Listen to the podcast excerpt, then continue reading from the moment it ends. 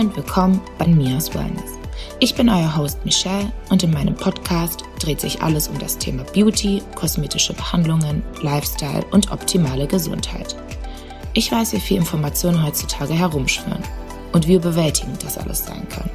Ich bin hier, um euch zu leiten, damit ihr euer bestes Leben leben könnt. Zusammen nehmen wir das Thema Wellness unter die Lupe und beschäftigen uns mit allem, was dazugehört.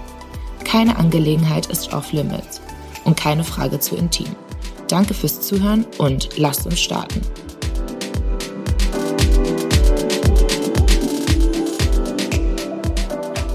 Okay, hi Alexander, wie geht's dir? Hallo Michael, mir geht's gut. Ähm, ich fange mal gleich an, ich starte mal. Wir kennen uns ja schon ein paar Jährchen. Ich bin ja. bei dir, ich würde sagen, äh, seit vier, fünf Jahren in der Behandlung ja. zur Infusion.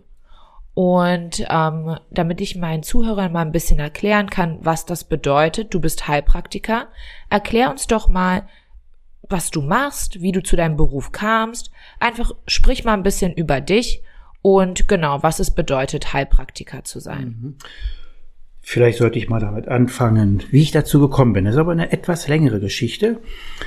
Die Geschichte oder der Umstand ist der, ich habe eine Krankheit, den Morbus Scheuermann, von meinem Vater geerbt. Das ist eine degenerative Erkrankung der Wirbelsäule. Und so kam ich als Kind schon sehr früh zum orthopädisch Schwimmen, orthopädisch Turnen, was mir nicht allzu viel Freude gemacht hat. Das Wasser war zu kalt. Beim Turnen hat mein Vater mir den Takt vorgegeben, er hätte mal besser vielleicht selber mitmachen sollen. Ich habe dann irgendwann die Lust verloren und mir andere Wege gesucht und bin dann so zum Yoga gekommen, was ich auch heute noch jeden Morgen praktiziere, ein paar Übungen für mich. Ähm, ich bin dann gekommen zum Rebirthing, zur Bioenergetik, zur Gestalttherapie und toi toi toi, ich muss sagen, ich bin beschwerdefrei, obwohl meine Wirbelsäule so geblieben ist, wie sie ist, ne? Ähm, nämlich verkrümmt. Ich habe einen Rundrücken, aber ich bin beschwerdefrei und das ist, finde ich, ein toller Erfolg, denn ich kenne meinen Vater nur klagend über Schmerzen. Und mir war klar, so, das will ich nicht. Das muss ich ändern. Und das ist, hat auch gut funktioniert. Irgendwann sprach mich dann mal jemand an und fragte mich, werd doch Heilpraktiker. Das war zu einer Zeit, wo der größte deutsche Heilpraktiker-Fachverband hier in Berlin seine Schule aufgemacht hat. Und ich habe schon geliebäugelt mit so einer Richtung, wollte aber nicht Masseur werden, wollte nicht Medizin studieren. Und da schien mir der Heilpraktiker als das Ultima Ratio. Weil als Heilpraktiker hast du ganz, ganz viele Möglichkeiten, Du kannst chinesische Medizin machen, du kannst mit deinen Patienten Heilsingen machen, wenn du möchtest.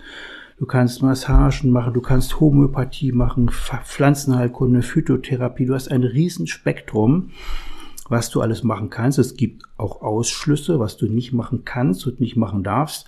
Aber man hat doch viele Möglichkeiten. So, dann habe ich mich angemeldet zu dieser Ausbildung, die überwiegend homöopathisch ausgerichtet war. Und ich hatte im Laufe meiner Ausbildung das ganz große Glück, bei drei verschiedenen Kollegen in den Praxen hospitieren zu dürfen. Die eine Praxis war die Praxis von dem ersten Vorsitzenden. Der hat so gut wie nur Infusion gemacht. Und so kam ich dann mit Infusion, mit Spritzen, mit Injektionstechniken zusammen, was innerhalb einer Ausbildung einfach unzureichend ist, wenn man es nur mal da an einem Wochenende lernt. Und würdest du sagen, dass, ähm, wann hast du diese Ausbildung gemacht? Also welches Jahr? 1983 habe ich angefangen. Das ist ja wirklich schon eine Zeit und ähm, ich komme dann auch gleich zu meiner zweiten Frage. Würdest du sagen, dass es heute vielleicht auch leichter ist, Heilpraktiker zu werden? Damals hatte man eine ausführlichere Ausbildung, sie haben mehr Erfahrung, vielleicht durften sie auch mehr damals machen, deshalb gab es mehr Möglichkeiten. Oder sagen Sie, das ist egal, also da muss man nicht wirklich so viel für gelernt, studiert haben? Es war früher leichter, weil die Kriterien waren damals leichter. Die Fra man muss ja eine amtsärztliche Überprüfung ähm, durchlaufen und die Fragen sind schwieriger geworden. Es ist aber nicht sonderlich leicht, sich als Heilpraktiker zu etablieren, weil es ganz, ganz viele Heilpraktiker gibt. Die Leute haben nicht mehr so furchtbar viel Geld in den Taschen. Und es sind auch viele Dinge zurückgefahren worden, was wir nicht mehr machen dürfen. Wir sind auch also auch eingeschränkt und wir haben nach wie vor keine Kassenzulassung, nur private Versicherungen können wir abrechnen und unsere Gebührenordnung für Heilpraktiker ist, glaube ich, von 1983 und wurde seitdem nicht mehr erhöht. Ah, wow. Also würdest du sagen, dass ihr schon, ich sag mal, so mehr machen könntet, auch Sachen, die du vielleicht empfehlen würdest, wo dann einfach hier das einfach jetzt nicht mehr erlaubt ist oder wie? Also man darf nicht mehr. Okay. Ja, ganz genau so ist es. Da wäre zu nennen zum Beispiel die Ozontherapie. Das war immer die Domäne für Durchblutungsstörungen, das Raucherbein. Das ist auch wissenschaftlich fundiert, dokumentiert, aber das dürfen wir nicht mehr machen. Und das ist wirklich ganz, ganz schade für die Naturerkunden und den Heilpraktiker. Das geht ja dann eher so ein bisschen zurück in der Medizin, oder? Wenn man das so sieht, weil wenn man das früher machen durfte und das gute Erfolgserlebnisse hatte, dann wäre das ja eigentlich etwas Positives. Warum glaubst du das, dass da jetzt wie so eine, naja, wie so ein Limit, ein Stopp naja, in der Politik ist der Heilpraktiker nicht mehr sonderlich beliebt. Er hat eine ziemlich schlechte Presse. Es wird immer, oder immer häufiger sehr schlecht über ihn berichtet und es gibt Politiker, die sagen ganz offen, sie möchten den Heilpraktiker abschaffen. Das weiß ich auch. Ich weiß auch noch über diesen Artikel, die Vitaminlüge, ich glaube es war am Stern oder am Spiegel. Das ist ja, da habe ich auch gedacht, also ich bin, Sie wissen, ich bin auch ein Fan und mir hat das sehr geholfen in meinem Leben und ich glaube, diese Negativpresse, das ist wirklich einfach misleading, ja, weil viele Menschen davon wirklich profitieren können. Es gibt ja immer den einen oder anderen, der davon vielleicht nicht profitiert, aber das gibt es auch in der normalen Medizin, ja. Dann kommen wir gleich zu meiner zweiten Frage. Ähm, was wir ja hier jetzt auch gerade eben gemacht haben, ist eine Infusion. In Amerika mhm. heißt das IV-Drip. Wie kann man sich das vorstellen, wenn man davon noch nie was gehört hat? Also was kann man da alles reinmachen? Was bringt das? Wie oft sollte man das machen? Erklären Sie mal ein bisschen. Das ist ein ganz, ganz großes Feld. Ich möchte vielleicht diese Ausführung damit beginnen mit dem Satz, den jeder wahrscheinlich schon mal gehört hat, Gesundheit ist nicht alles, aber ohne Gesundheit ist alles nichts. Jeder braucht Vitamine, aber nicht jeder muss sie substituieren, zum Beispiel durch eine Infusion. Es gibt Menschen, da ist das wirklich sehr angebracht. Das sind Schwangere, das sind Menschen mit Magen-Darm-Störungen, Morbus Crohn, Colitis ulcerosa, Stoffwechselstörungen, Diabetiker und, und, und. Ich würde in aller Regel immer empfehlen, eine Untersuchung voranzuschicken, wo eben diese Basics wie Magnesium, Calcium, Kalium, Zink, Selen untersucht werden und das möglichst in einer Vollblutuntersuchung. Das ist etwas anderes als die üblich gängige Untersuchung im Serum. In der Untersuchung im Serum schaut man sich nur an, was schwimmt im Serum. Das ist aber nicht der Wirkort, sondern nur das Transportmedium. Wichtig ist, um eben auch vielleicht verdeckte Mängel aufzudecken, eine Vollblutuntersuchung. Das machen einige wenige Labore. Ich habe ein Labor in Mainz, die machen das. Und ähm, dann kann eben eine Infusion auch ganz, ganz sinnvoll sein.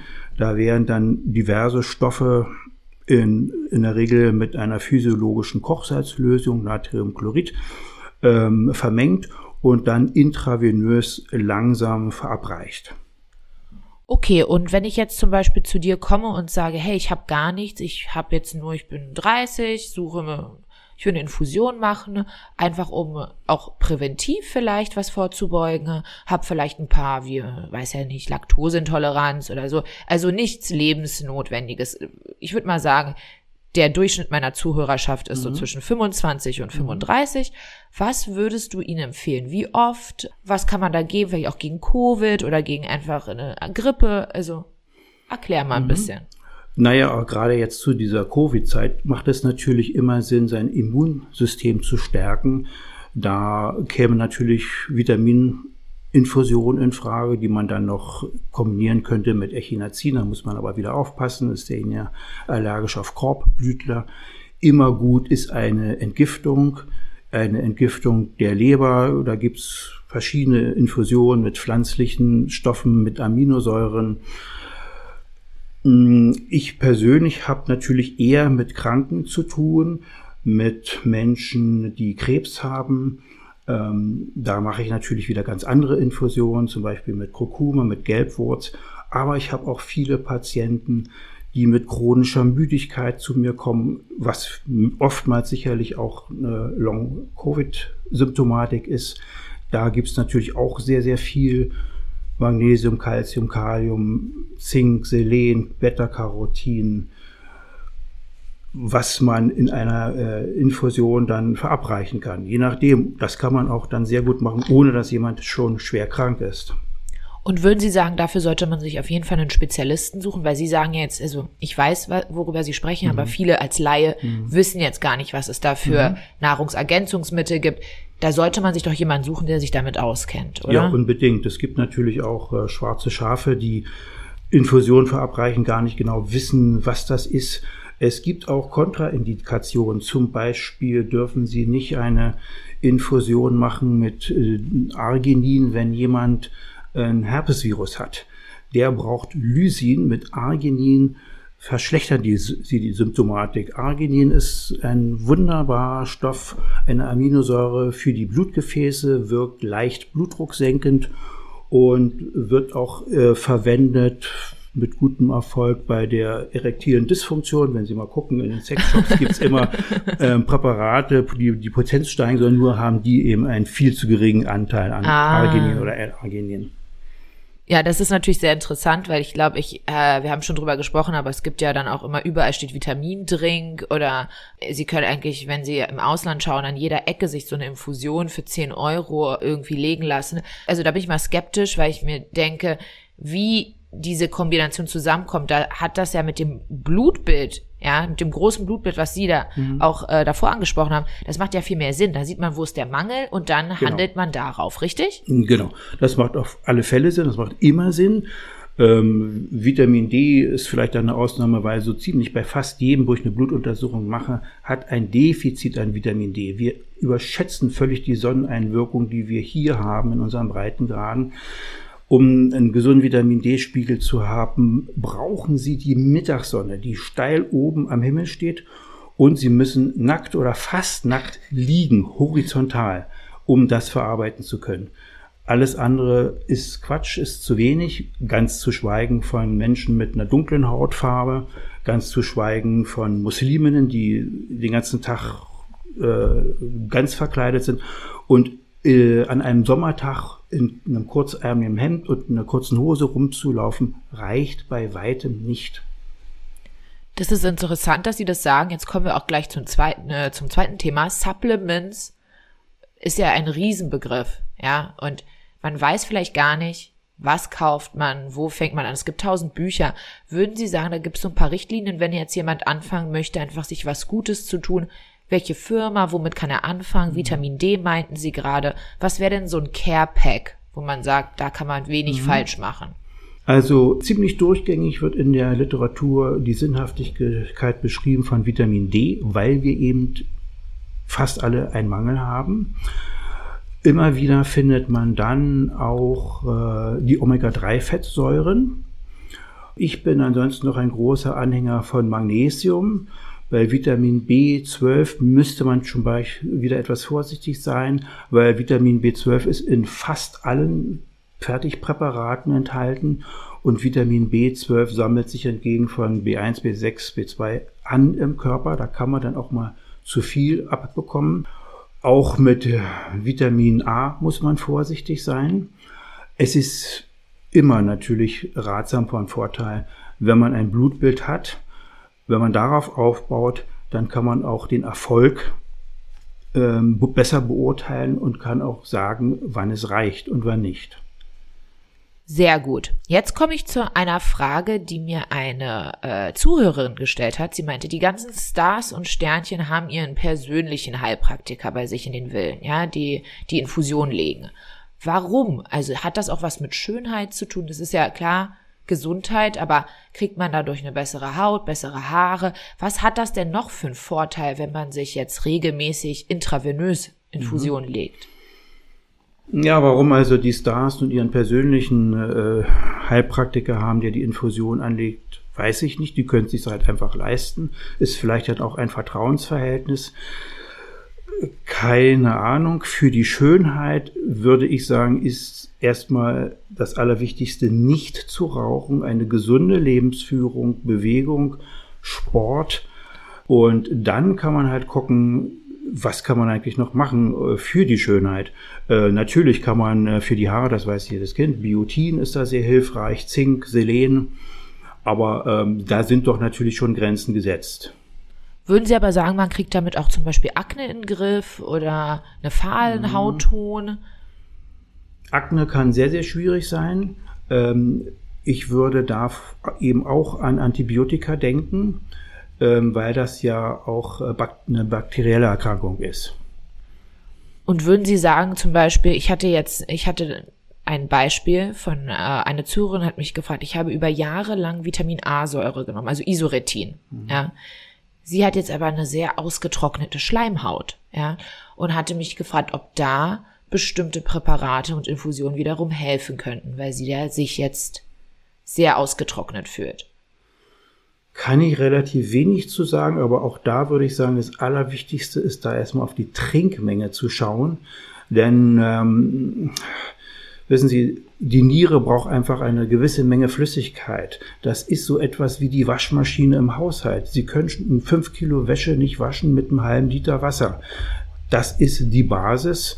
Und dann muss man vielleicht gucken, welche Cremes sind dann für die Patientin geeignet. Das ist aber auch eine Sache, da kann man nicht sagen, das ist gut und das ist schlecht. Das muss wirklich ausprobiert werden, weil die Unterschiede, die Empfindlichkeiten sehr variabel sind.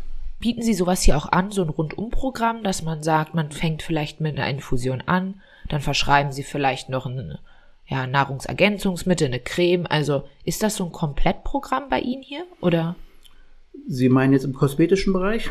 Na, ich meine jetzt überhaupt, man kommt vielleicht, mhm. Sie kennen das doch, man kommt mit, äh, keine Ahnung, mit hormoneller Störung, aber merkt dann, ah, okay, das kommt vielleicht auch durch mhm. die Periode. Mhm. Also da kann man ja schon ziemlich tief schauen mhm. dann irgendwann, oder? Ja, natürlich. Ich mache zum Beispiel auch sehr gerne noch eine erweiterte Labordiagnostik. Ich benutze gerne den HLB von Bradford-Test.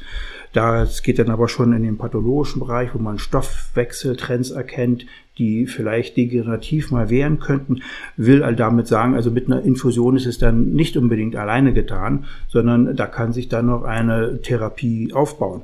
Viele kommen dann auch mit Beschwerden am Bewegungsapparat. Das ist ja mein zweites Standbein, was ich viel mache. Und die bekommen dann noch eine manuelle Therapie mit dazu. Okay, und ähm, erzählen Sie uns doch noch ein bisschen was über ähm, die Krebspatienten, die Sie hier haben. Also wie begleitet man jemand, der jetzt wirklich eine, vielleicht eine chronische Erkrankung hat oder mhm. Krebs hat? Wie kann er von einer intravenösen Infusion profitieren? Mhm. Und worauf sollte so, so jemand auch achten, wo er mhm. hingeht? Das ist ja dann wirklich fast schon mhm. lebenswichtig. Also eins möchte ich, muss ich vorweg schicken. Ich sage nicht, dass ich Krebs heilen kann und ich rate auch niemandem von einer schulmedizinischen Therapie ab. Ich begleite den Krebspatienten und behandle die Symptomatik, die er hat infolge der Chemotherapie oder Bestrahlung oder dergleichen, die er bekommt. Und Krebs ist eine konsumierende Erkrankung, das heißt verbraucht auch ganz viel Vitamine, Mineralien, Spurenelemente, die ich dann substituiere. Und ich verwende Gelbwurz, Kurkuma, das ist traditionell ein Mittel gegen Krebs in der ayurvedischen Medizin. Die ayurvedische Medizin ist die aller, allerälteste Medizin, noch älter als die chinesische Medizin, die es auf der Welt gibt. Ja, das ist so das, was ich bei den Krebspatienten mache. Und ähm, da das eine konsumierende Krankheit ist, bedeutet es, dann braucht der Patient mehr Vitamin C, mehr oder Unbedingt, wie kann ich das verstehen? Absolut. Mhm. Okay. Ja. Dass, dass Krebs eine konsumierende Erkrankung ist, sehen Sie ja im Endstadium. Die Leute verlieren ja enorm Gewicht, 20, 30 Kilo, 40 Kilo. Und haben Sie damit auch schon Erfolgserlebnisse bei sich in der Praxis erleben dürfen? Ja, ich habe einen Patienten, der eigentlich schon seit vielen Jahren tot sein müsste. Ja, der hat ein Sarkom im Oberschenkel, der ist etwa Apfelsinen groß, aber oh. er lebt schon länger als die Schulmedizin ihm vorausgesagt hat. Verstehe. Sowas hört man ja immer gerne und ich würde auch sagen, das sind Sachen, die geben Hoffnung. Ähm, glauben Sie, dass in der Zukunft sowas jetzt immer mehr auch Modetrend wird, was ja auch gut wäre, ja, wenn mehr Leute über sowas erfahren und dadurch auch die Leute, sehen Sie jetzt eher, dass die Leute gesünder leben oder finden Sie jetzt seit den 80ern mehr Krankheiten, mehr Allergien, mehr Sachen? Das würde mich mal interessieren, einfach so, haben wir jetzt mehr Bedürfnisse, auch jetzt durch die ganze Umweltverschmutzung und was mhm. jetzt alles passiert? Oder war es davor, ja, also oder wann war das? Also wann würden Sie sagen, jetzt auch nach Covid, ist es jetzt sinnvoller oder war es in den 80ern, 90ern? Vielleicht, dass man sagt, da hatte man mehr mit Zigarettenrauch und schlechtem Essen und Pipapo. Ich denke, dass weite Teile der Bevölkerung doch schon deutlich stärker sensibilisiert sind auf die Gefahren des Rauchens. Ähm, ich glaube, dass weniger geraucht wird. Und was auch ganz offensichtlich ist, ganz besonders bei den jüngeren Leuten, dass die sich gesünder ernähren. Ich kenne ganz viele, die fleischlos oder vegan leben. Und das halte ich schon für, für einen ganz wichtigen Beitrag für die eigene Gesundheit. Ich finde auch, dass der Sport mir zugenommen hat, dass sich die Leute mehr bewegen, in Fitnessclubs gehen und joggen und vieles mehr. Ich glaube, das ist wirklich eine deutliche Zunahme in den letzten Jahren. Zum Beispiel, wo haben Sie jetzt auch über Rauchen gesprochen? Das interessiert mich. Kann man zum Beispiel mit einer Infusion auch äh, die Negativfolgen vom Rauchen ein bisschen einschränken, wenn jetzt sagt, ein Raucher kommt zu Ihnen? Ja, mhm. ich sage nicht, dass man damit alles wegmachen kann, aber ist das dann auch unterstützend? Meine Rauchertherapie besteht darin, dass ich erstmal ein langes Gespräch führe ähm, über die Motive, die mir erzählen lasse und darüber rede, welche Gründe es geben kann, die der Patient vielleicht noch in sein Verständnis einbauen sollte, eben vom Rauchen zu lassen. Ähm, ich mache dann eine Ohrakupunktur mit sogenannten Dauernadeln, die können also eine Woche im Ohr bleiben.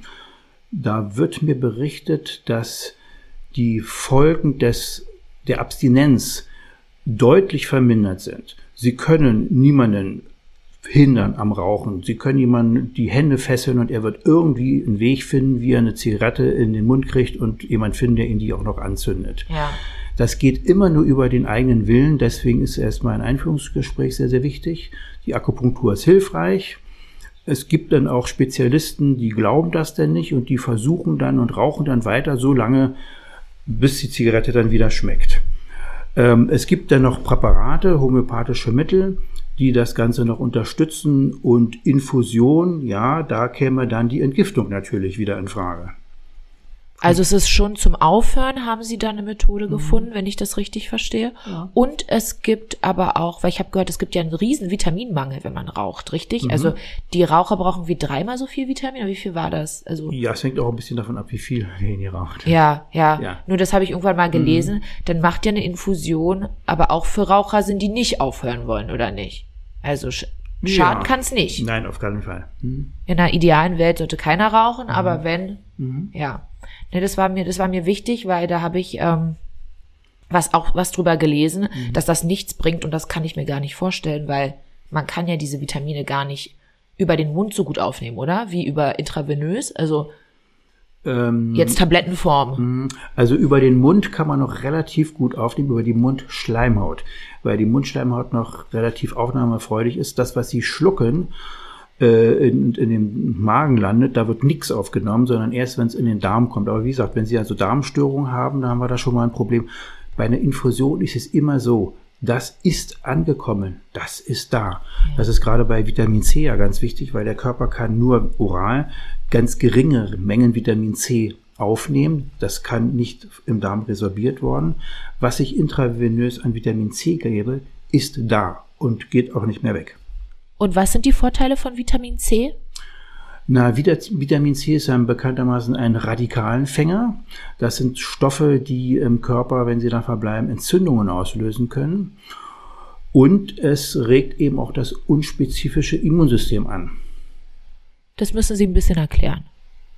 Ja, es gibt ja das spezifische und das unspezifische äh, Immunsystem. Wie der genaue Mechanismus ist, das weiß ich jetzt ehrlich gesagt auch nicht. Aber würden Sie sagen, dass dadurch dann auch zum Beispiel bei Covid, wenn man dann Vitamin C mhm. gibt, dass das auch besser einfach der Verlauf weniger stark sein kann? Ja, desto besser das Immunsystem darauf vorbereitet ist, desto besser ist es. Es gibt aber noch andere Sachen, auf die man sich vorbereiten kann, habe ich auch selber gemacht. Das sind die sogenannten Beta-Glucane. Das sind äh, Polysaccharide, die Pflanzen, speziell zum Beispiel Pilze, äh, Herz erzeugen. Die wirken direkt im Darm, in dem darmassoziierten Immunsystem und bilden, führen dazu, dass neue Abwehrzellen gebildet und trainiert werden. Das Gute ist, die bleiben nicht nur im Darm, sondern die wandern dann aus in alle Schleimhäute, die wir haben, Nase, Rachenraum, Ohren. Und äh, das finde ich ist eine sehr gute Vorbereitung auch für einen möglichen Covid-Fall. Also das ist präventiv, würde man jetzt sagen, dass man es erst gar nicht bekommt. Das kann man sehr gut präventiv einsetzen, aber ich nehme das auch immer, wenn ich etwas habe. Verstanden. Und wie oft sollte man, wenn man jetzt nichts hat, also einfach gesund ist, aber man möchte präventiv auch gesund bleiben, so eine Infusion bei Ihnen buchen? Was würden Sie da sagen? Also wenn man jetzt wirklich keine Allergien hat, aber man mhm. möchte einfach Vitamin C mhm. effektiv zu sich nehmen. Wenn man nichts hat, vielleicht alle zwei Wochen. Wenn man was hat, dann wahrscheinlich mehrfach wöchentlich.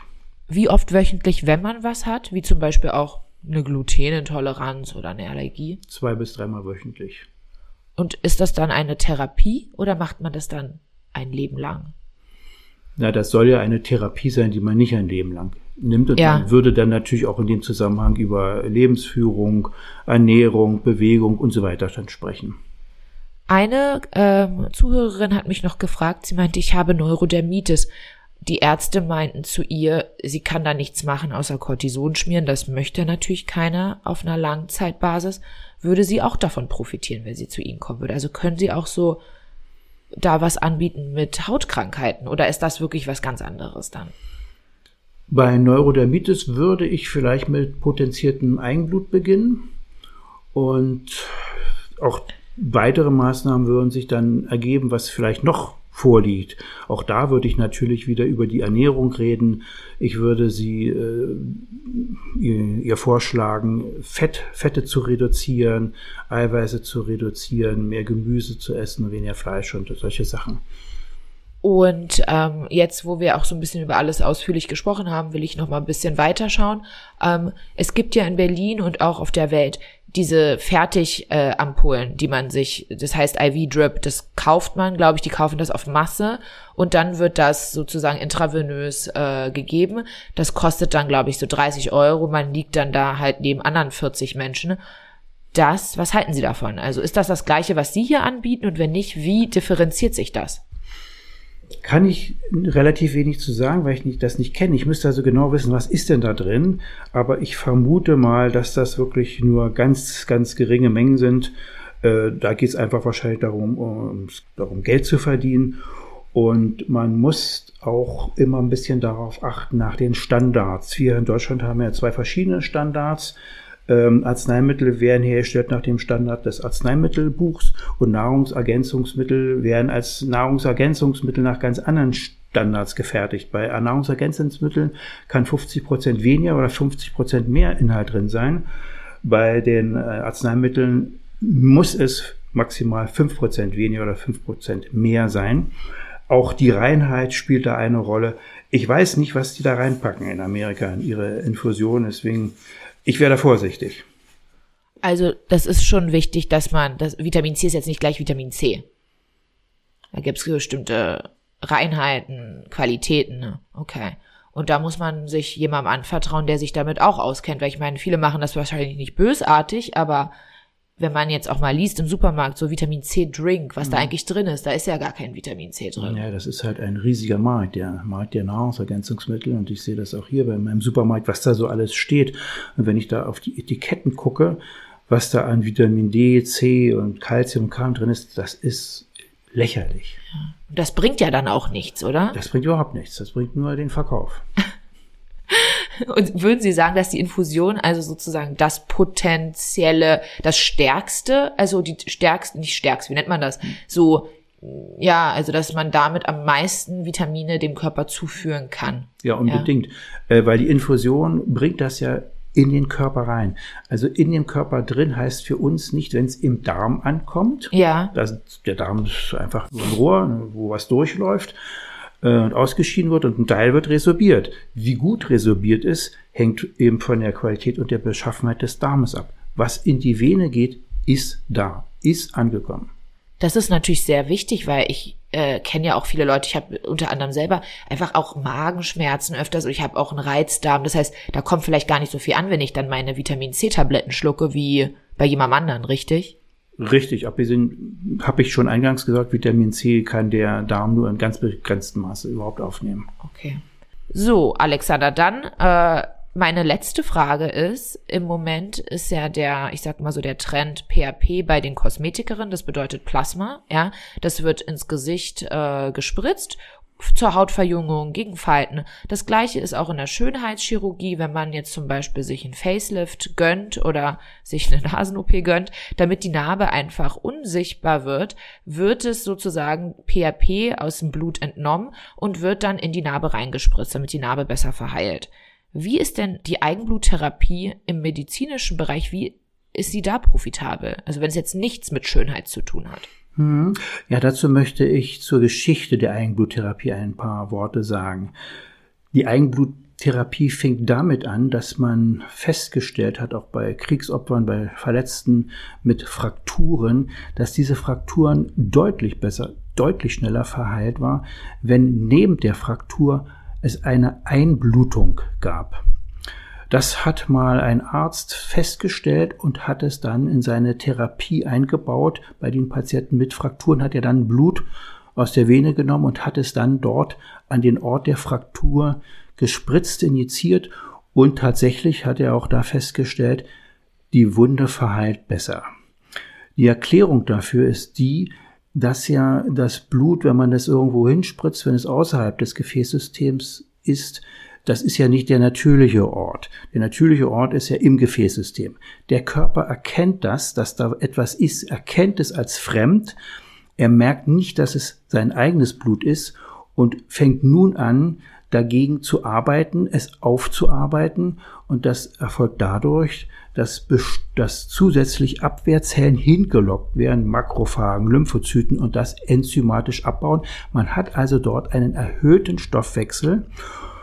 Und das wird wahrscheinlich genauso sein, wenn man es im kosmetischen Bereich verwendet, dass man einfach einen intensivierten, verbesserten Stoffwechsel hat, der dann eben auch positiv sich vielleicht auf Falten, Fältchen auswirken kann. Ja, das glaube ich schon. Das ist sehr interessant, weil das nimmt ja jetzt auch gerade zu, das Thema. Also Blut generell. Es gibt äh, Bluttherapie dann äh, für Haarausfall. Dann bei Neurodermitis haben wir ja schon darüber gesprochen. Das ist auch hilfreich. Ähm, ich wollte Sie fragen, bei diesen ganzen Therapien, was ist denn Ihre Lieblingstherapie, die Sie anbieten? Was sagen Sie, ist so, was Sie am liebsten machen? Sehr gerne arbeite ich äh, manuell mit verschiedenen Methoden der Massage, mit Chiropraktik, mit Schröpf, mit Bauenschattieren. Wie schon gesagt, das war ja auch so ein bisschen mein Einstieg äh, für mich in diesen Beruf. Äh, ich verdanke dem ja auch, dass ich keinen Rückenschmerz mehr habe. Es ist einfach auch toll, wenn der Patient aufsteht und sagt, 50 Prozent seiner Schmerzen sind weg. Ja, das ist also ein spontanes Glücksgefühl für den Patienten wie auch für mich. Ähm, Infusion mache ich natürlich auch sehr gerne. Ähm, da kann es auch passieren, dass man mit den geeigneten Infusionen der Patient aufsteht und sagt, oh, ich habe jetzt 30 Prozent mehr Energie. Ist auch toll. Ja, das finde ich auch. Ich habe nach der Vitamin C-Infusion immer einen super Energieschub. Ich würde dann am liebsten gleich ins Fitnessstudio in zwei Stunden rennen. Ja, also das ist wirklich super. Und also die chinesische Medizin, die bietest du auch komplett an, ja? Also mit Akupunktur und Ernährungsberatung dazu? Nein, die chinesische Therapie war mir immer etwas sehr fremd. Ich biete da nur äh, die Ohrkupunktur an. Äh, ich habe das jetzt nicht zu, meinem, zu meiner Aufgabe gemacht. Und wie behandelst du mit Schröpfen zum Beispiel und was behandelst du da? Mhm. Äh, man kann Schröpfen auf zweierlei Weise. Man kann, oder dreierlei Weise, man kann blutig schröpfen, indem man vorher die Haut einritzt. Das macht man dann, wenn man einen Füllezustand hat. Also zum Beispiel ähm, große Verspannungen bei einem Fleischer, wo einfach alles zu voll und zu viel ist. Ne? Da will man ein bisschen Blut abziehen, da will man ein bisschen entlasten. Ähm, bei einem eher leptosomischen Patienten oder Patientin würde man nicht blutig schröpfen, sondern dann schröpft man trocken, man setzt ein Schröpfglas auf, dabei soll sich ein Hämatom bilden. Dieses Hämatom ist, wie jetzt schon mal über, ich schon mal ausgeführt habe, über die Eigenbluttherapie, hat eben den Effekt, dass das erkannt wird vom Körper, dass da Blutzellen im Unterhautgewebe sind, die da nicht hingehören und das wird eben enzymatisch abgebaut. Man hat einen erhöhten Stoffwechsel. Ganz lieb, ganz toll finde ich auch die Schröpfglasmassage. Dabei wird auch die Haut vorher eingeölt.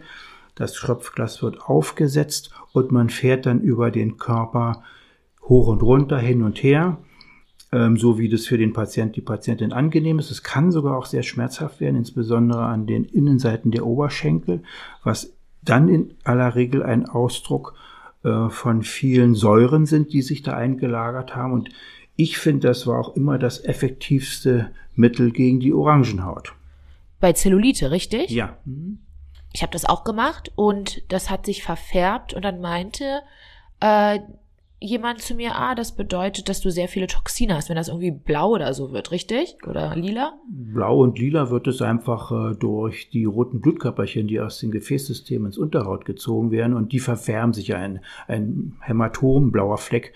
Der wird ja irgendwann grün, ne? blau und grün und gelb. Habe ich mich auch schon gewundert. Ich habe gesagt, wenn man da jetzt keine Giftstoffe drin hat, bleibt es dann einfach die Farbe oder was? Ist für mich kein Indiz für Toxine. okay, aber das zieht Toxine raus, richtig? Auch. Ja, es, es bringt zumindest was in Gang. Ne? Es ja. ist wirklich die allerbeste ähm, Massage im Bereich des Unterhautgewebes. Es ist wie ein Flug durch, durch die Erde und es kann dann besser abtransportiert und abgeleitet werden. Wäre das auch äh, hilfreich zum Beispiel bei Wassereinlagerungen? Hm, bei Wassereinlagerungen wäre ich eher vorsichtig. Da würde ich eher eine Lymphdrainage empfehlen. Machen Sie sowas auch, eine Lymphdrainage? Kaum. Kaum. Das machen wenige heute noch. Ne? Ja, weil es ziemlich lange dauert. Ähm, man muss da sehr viel Zeit investieren. Es ist ja eine ganz sanfte Arbeit. Aber man kann die Lymphe auch anders ausleiten, oder? Auch mit Infusion zum Beispiel. Ja, man kann die Lymphe unterstützen und ausleiten ähm, über Infusion. Ich habe da einige Präparate, mit denen ich sehr zufrieden bin. Es gibt es auch als Tropfen.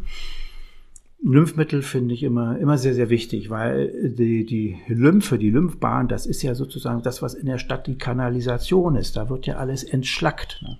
Ja, das sehe ich genauso. Und ähm, würden Sie auch nach zum Beispiel jetzt viele Mädels hören jetzt gerade mit der Pille auf, ja, die haben mit, äh, die haben Hormonschwankungen. Ich hatte das auch lange. Mhm. Ähm, kann man da auch unterstützend was geben? Hm, ich gebe gerne bei jungen Frauen den Mönchspfeffer. Ja, das kann man noch mit anderen Pflanzen kombinieren, wenn zum Beispiel Schmerzen da sind, zu starke Blutungen da sind oder so. Und wenn die Frauen dann ins Klimakterium kommen, dann gibt es wieder, wieder ganz andere Pflanzen. Weniger Infusionen. Okay, also eher dann Präparate ja, wahrscheinlich. die man dann auch täglich nehmen muss. Hm. Und das, das machen Sie auch hier, oder? Ja, ja, natürlich. Hm. Okay. Ähm, wo kann man Sie finden, Herr Splavski? Ja, mich findet man in Berlin in der Bleibtreustraße 8 bis 9. Das ist in Charlottenburg. Ähm, man findet mich auch äh, unter www.naturheilpraxisblawski.de oder aber man ruft mich an. Das finde ich auch sehr schön. Dann hat man gleich einen Kontakt unter der Nummer Vorwahl 030 882 5678. Da kann man besprechen, worum es geht, was man machen kann, einen Termin vereinbaren und da hat man schon irgendwie einen persönlichen Eindruck. Ich werde das auch nochmal in den Show Notes äh, reinblenden dein Kontakt und auch deine, hast du eine Webpage? Ich habe eine Webseite, ja. Okay, das werde ich auch nochmal mit einblenden und ähm, lieben, lieben Dank. Es war sehr, sehr aufschlussreich auch für mich. Ähm, ich würde an dieser Stelle jetzt sagen, wir beenden das Gespräch und vielleicht komme ich ja nochmal mit mhm. Fragen, mhm. ja, und wir machen nochmal eine zweite Folge. Mhm. Okay. Lieben Dank. Aber gerne. Tschüss. Tschüss.